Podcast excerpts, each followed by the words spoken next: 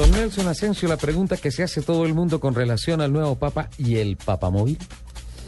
Pues eh, si usted recordará que eh, terminando el año 2012 hablamos del Papamóvil y de la mm, firma Mercedes-Benz, que Sí. fue la encargada de crear el último Papamóvil para Benedicto XVI en un color blanco espectacular.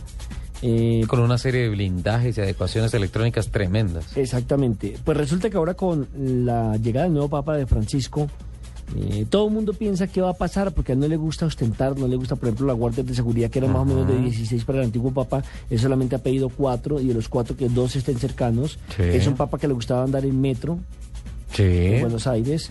Renunció esta semana al paseo a Gastón Gandolfo en la limusina y se fue en el bus con los demás cardenales. Que. Entonces todo el mundo está pensando qué va a pasar con el papamóvil. ¿Qué utilidad le van a dar? Recordemos que el papamóvil, el primero fue creado por allá en 1979 en Irlanda, pero después del atentado que le hicieron al Papa Juan Pablo II en el año 1981, entonces decidieron blindar ese carro con un cristal espectacular, especial, para evitar cualquier tipo de atentado. Es tremendo que hubiese sido Carol Boitila.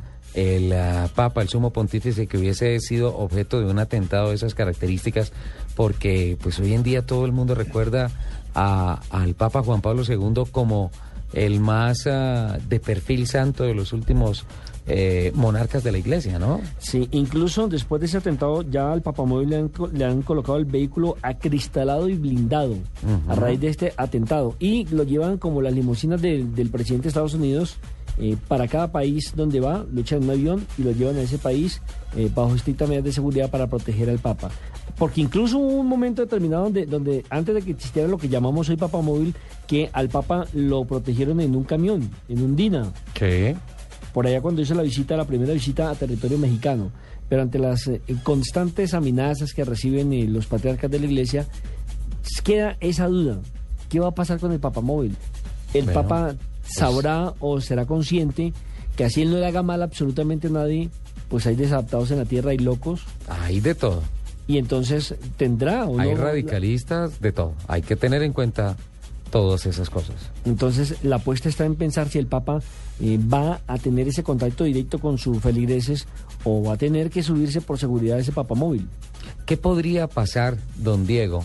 Va a regresar la famosa Lincoln esta semana que sirvió de carroza fúnebre para el traslado del féretro del fallecido presidente de Venezuela, Hugo Chávez.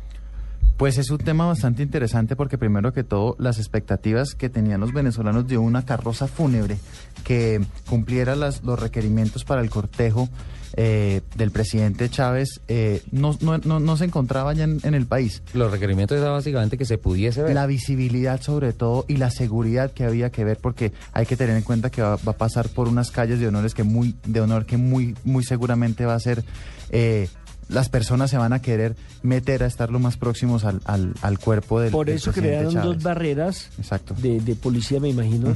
Eh, lo que observamos por televisión eh, con camisa roja y boina roja. Y venían trotando al lado de la al lado de la para evitar que precisamente el público se lanzara sobre la carroza. Exacto, no se encontró un carro que cumpliera con esas expectativas de visibilidad para el féretro. Entonces, eh, este carro fue encontrado en Medellín, en una funeraria de Medellín. Es una Lincoln de modelo 1999. Fue comprada eh, después de, de la fecha, o sea, fue, comprada como un vehículo de segunda y fue... eh, acondicionado como un vehículo fúnebre. Este carro, eh, si no estoy mal, ya está en Venezuela, ya fue transportado. claro. Sí, ya, ya. Claro, ya, ayer, fue ayer. ayer fue, fue justamente la del el traslado último paseo del féretro. féretro. Exacto, Ahora, pero el tema es, si no estoy mal, creo que se queda en Venezuela. el tema es ese. Eh, no garantizan que el carro vuelva a Colombia. ¿Por Porque qué? puede estar... eh, es vulnerable que pasen muchas cosas durante ese proceso de, de- de movilizar el, el- el cuerpo del presidente Chávez y na- no se sabe qué pasa. Entonces, no se sabe si el vehículo vuelve a Colombia o, o en qué estado quede. Primero pues, detengámonos ahí en qué estado quede el vehículo después de cumplir con esa función para la cual fue preparado como carroza fúnebre.